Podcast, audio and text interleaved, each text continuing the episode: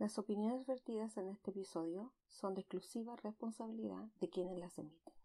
Gracias. Puede apoyar mi contenido siguiéndome en Spotify, suscribiéndose y comentando en YouTube y siguiendo y comentando en mi cuenta de Instagram.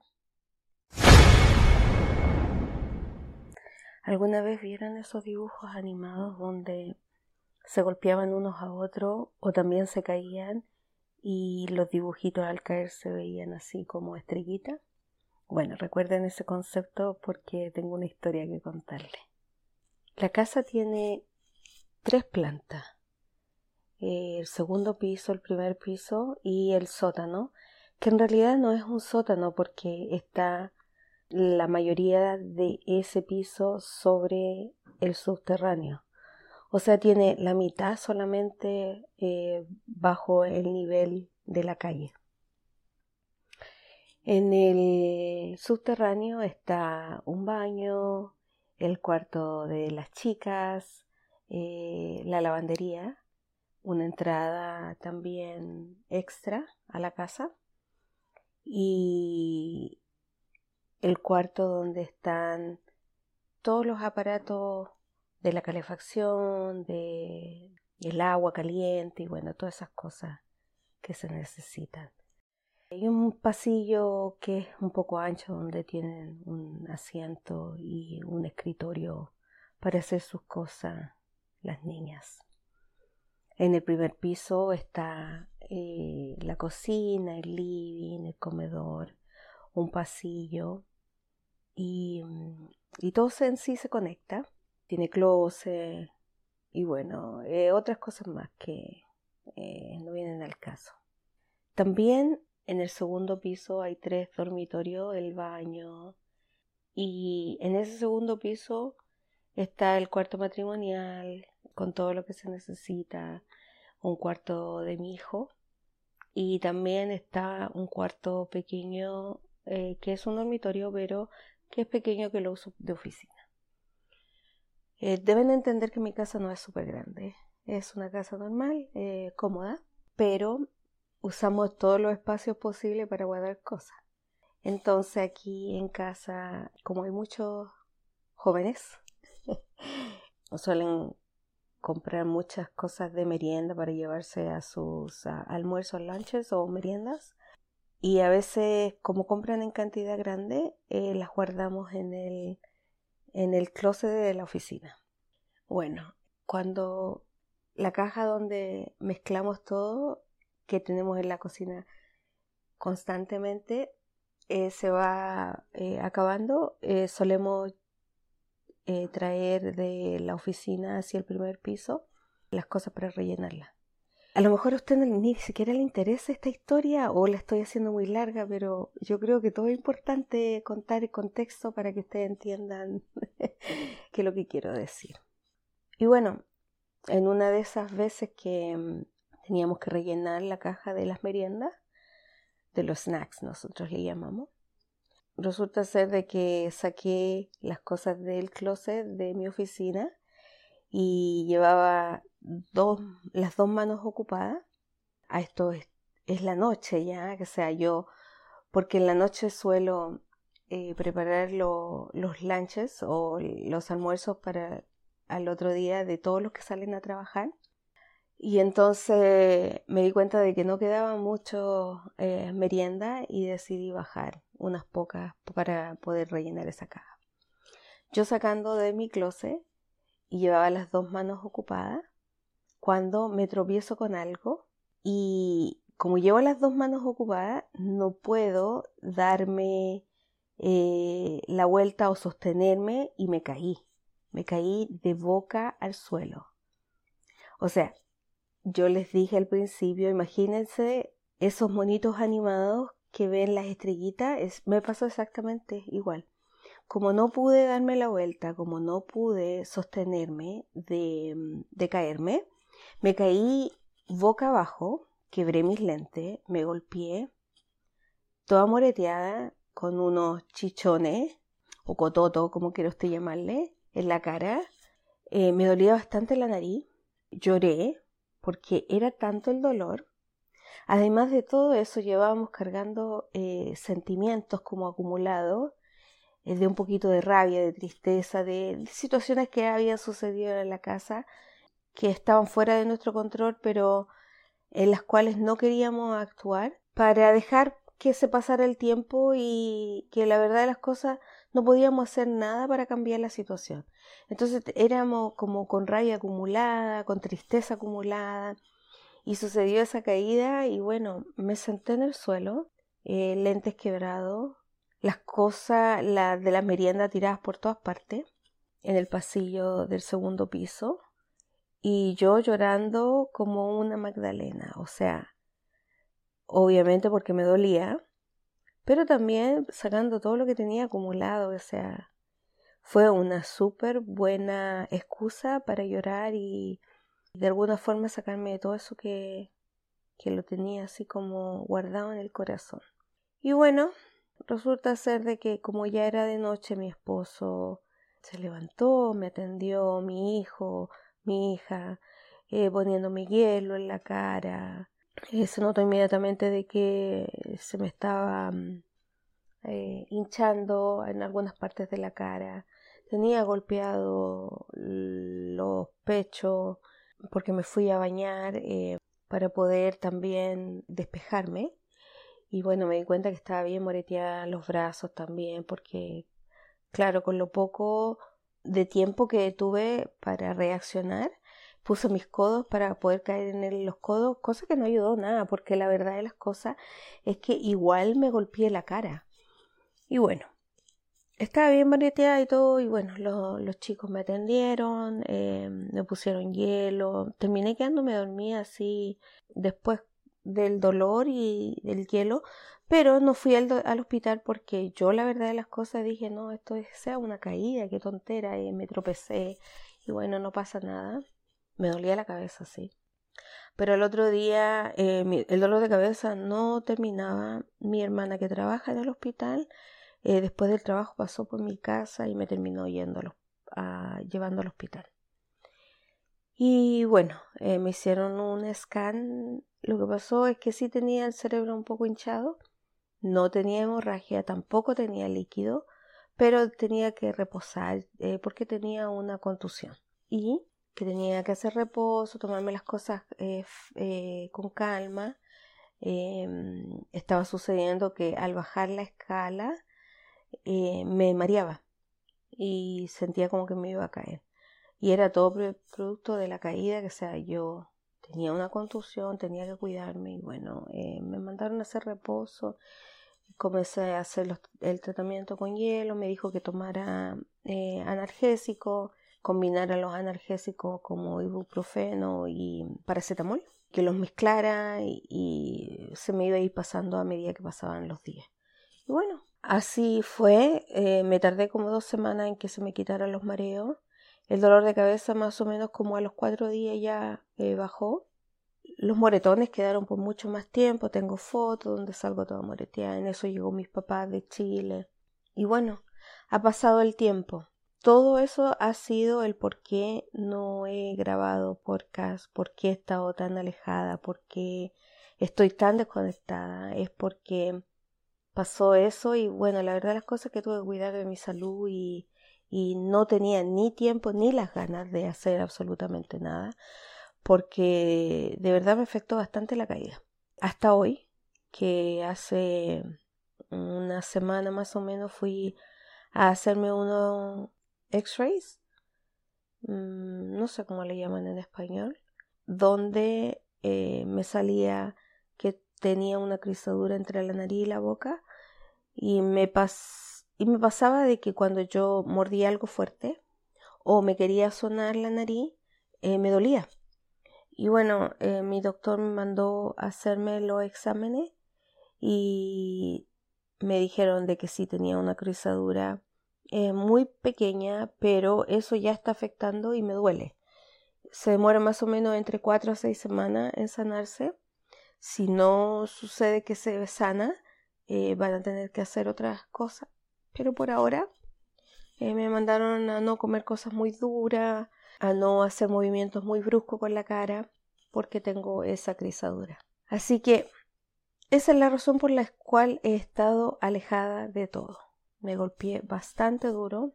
Tuve que comprar nuevos lentes porque mm, obviamente sin lentes ya no veo. Le da. y, no soy nada sin los lentes. Así que tuve que mandar y tuve que esperar a que a que llegara, menos mal que tenía la receta anterior, que si bien no es la perfecta, por lo menos me ayudaba a ver un poco.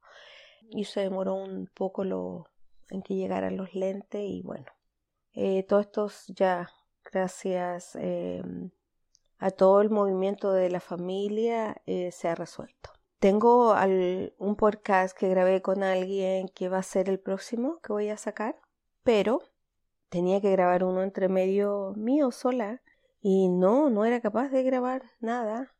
En eso me, me, dio gripa.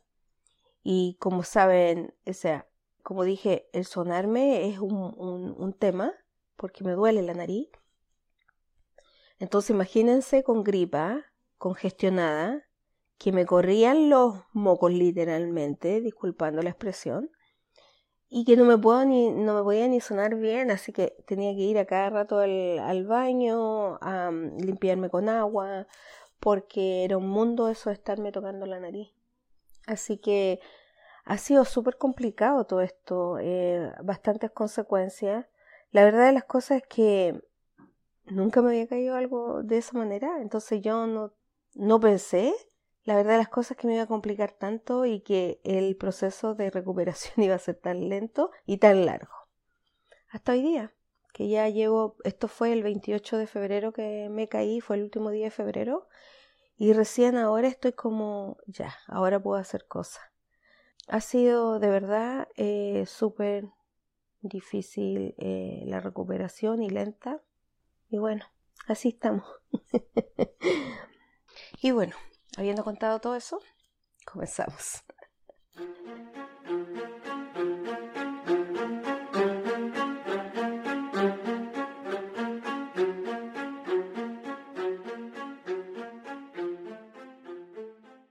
Hola, hola. Eh, gracias por estar conmigo aquí.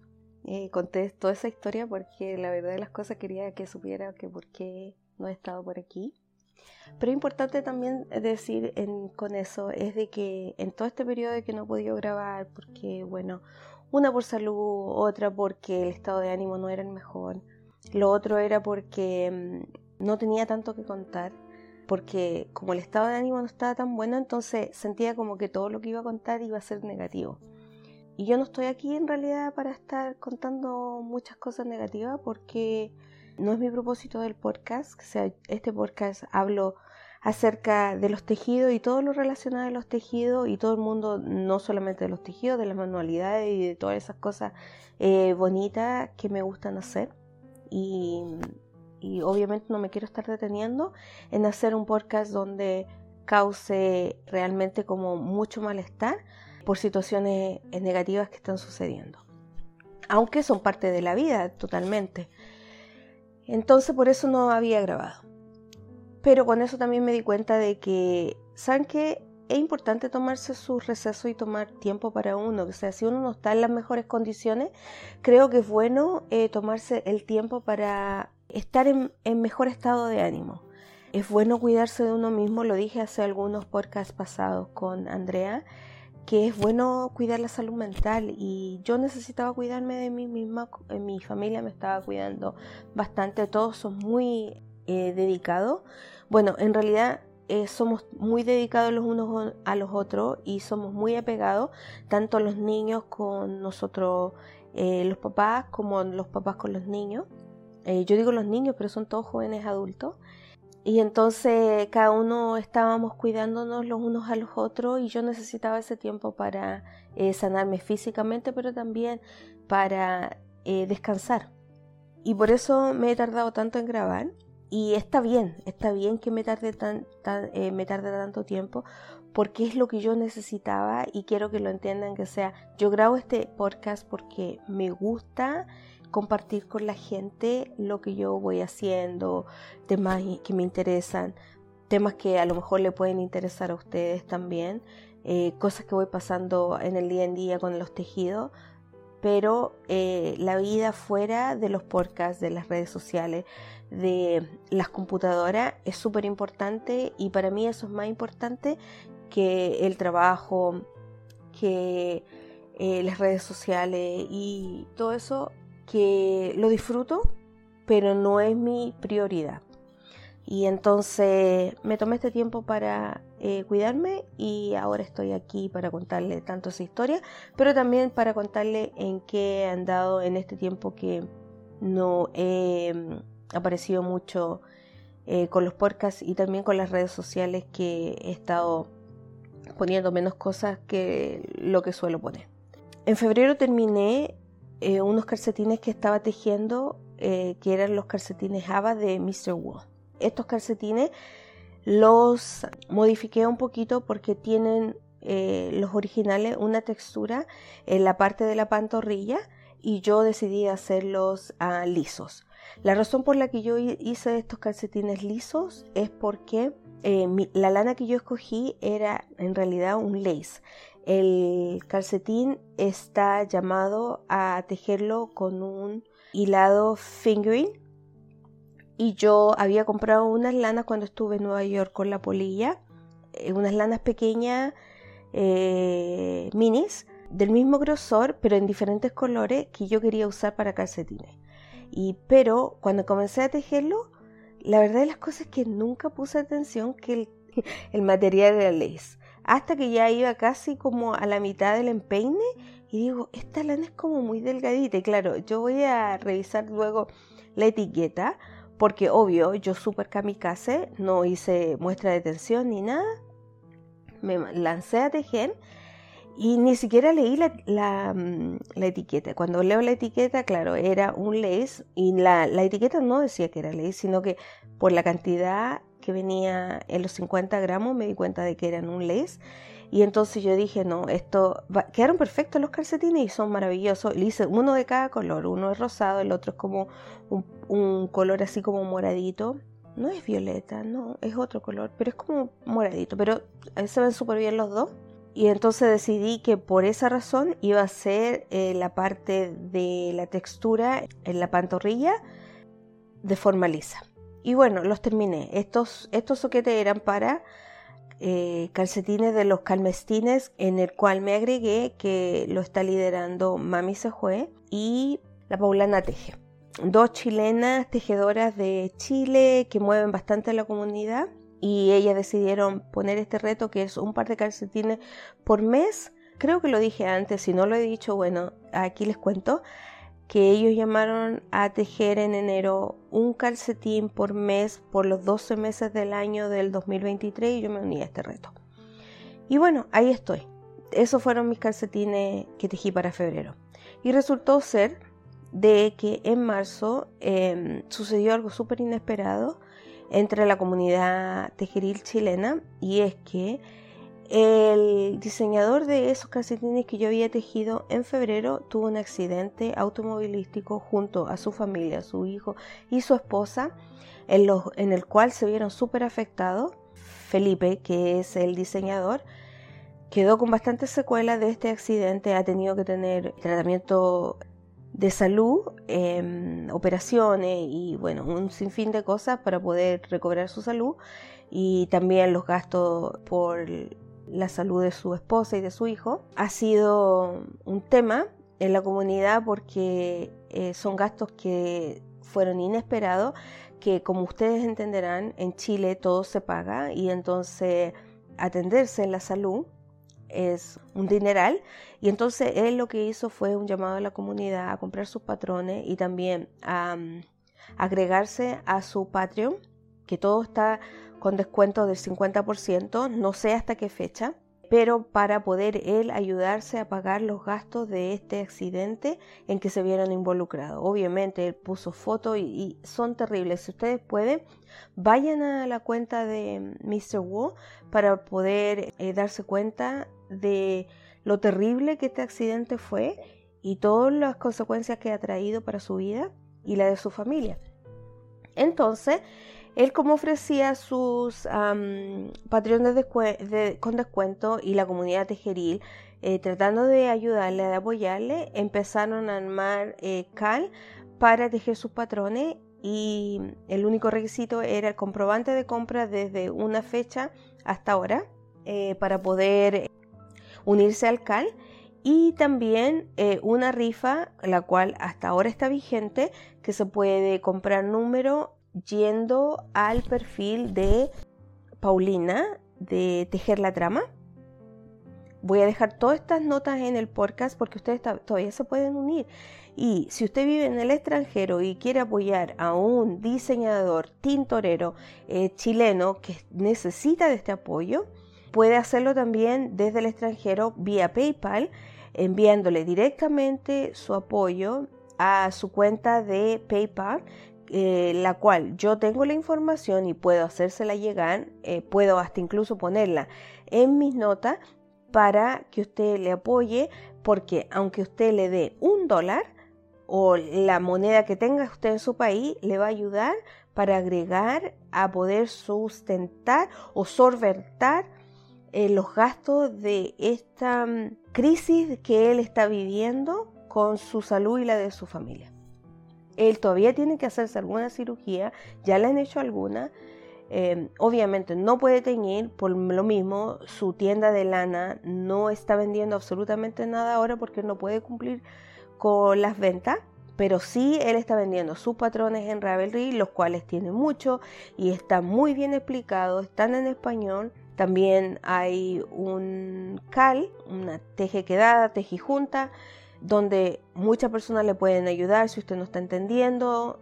Y bueno, hay una comunidad detrás de esto tratando de apoyar a Felipe para que él pueda salir adelante. Voy a dejar toda la información en las notas de, mi, de este episodio para que usted pueda apoyarle y pueda mm, ser parte de mm, ser solidario con este diseñador que necesita de nuestro apoyo, sea tanto en Chile como en el extranjero. Bueno, debido a esto, en marzo para mis calmestines yo comencé a tejer, porque esto no, yo no, me había enterado hasta después que comencé mi patrón de marzo de mi, de mi calmestines yo estaba tejiendo el patrón línea de las 52 semanas de calcetines del libro. Y bueno, lo terminé y todo, pero una vez que lo terminé decidí tejer nuevamente los calcetines Java para poder sumarme a esta propuesta como yo ya había comprado ese patrón, decidí comprar otro que fuera como en honor, en otras palabras, para poder tejer estos calcetines de nuevo. Compré eso. También compré una clase que va a dar gratuita, realmente gratuitamente, eh, Mami se fue, porque todo lo que usted, si compra esa clase, todo el dinero que, mm, que usted eh, va a depositar es en la cuenta de Felipe, tanto de su cuenta corriente en Chile como PayPal en el extranjero eh, directamente hacia él y Rocío está haciendo la clase para ayudar a tejer los calcetines Java con el propósito de que Felipe reciba esta remuneración para poder ayudarle en sus gastos. Así que eh, esa es otra forma también de estar apoyando. Y bueno, eh, así que también estoy tejiendo ahora los calcetines, terminé los calcetines línea y ahora eh, voy pasado ya de el talón de los calcetines Ava. Esta vez los tejí con la lana que debía tejerlos, que son fingering, y lo estoy tejiendo con la textura de la pantorrilla. Así que se está viendo súper lindo, me están encantando porque como yo ah, le había sacado esa parte y me encantó el punto, eh, como se ve, es casi como un arroz, pero no. Y se ve maravilloso, bien bonito. Así que eso es lo que estoy tejiendo en este momento. Eh, tengo la intención de apenas termine los calcetines de tejer un conejo de Pascua, porque en el grupo que tenemos que se quedó del cal de las ranas, se llamó a un no cal, pero cal, de eh, tejer conejos para la Pascua. Y yo la verdad es que no tengo niños pequeños en casa, pero sí tengo varios sobrinos. Y entonces, obvio que quiero tejer un conejo, porque ¿quién soy yo para decir que no cuando esas cositas tan lindas eh, se las presentan a uno así para estar entreteniéndose? Así que tengo el material, tengo todo y bueno, ahí voy a, a comenzar también a tejer ese conejo. Por otra parte, Mis papás vinieron de Chile y yo recibí un montón de lanas. O sea, cuando digo montón, es montón. Quiero agradecer así públicamente a Rina que me mandó un regalito eh, con mis papás. Este regalito viene desde Lía Lanas y me lo mandó la Rina. Bueno, ella se lo pidió y lo mandó para donde mis papás estaban alojados en Valparaíso y llegó allá. Oh, súper agradecida con la Rina.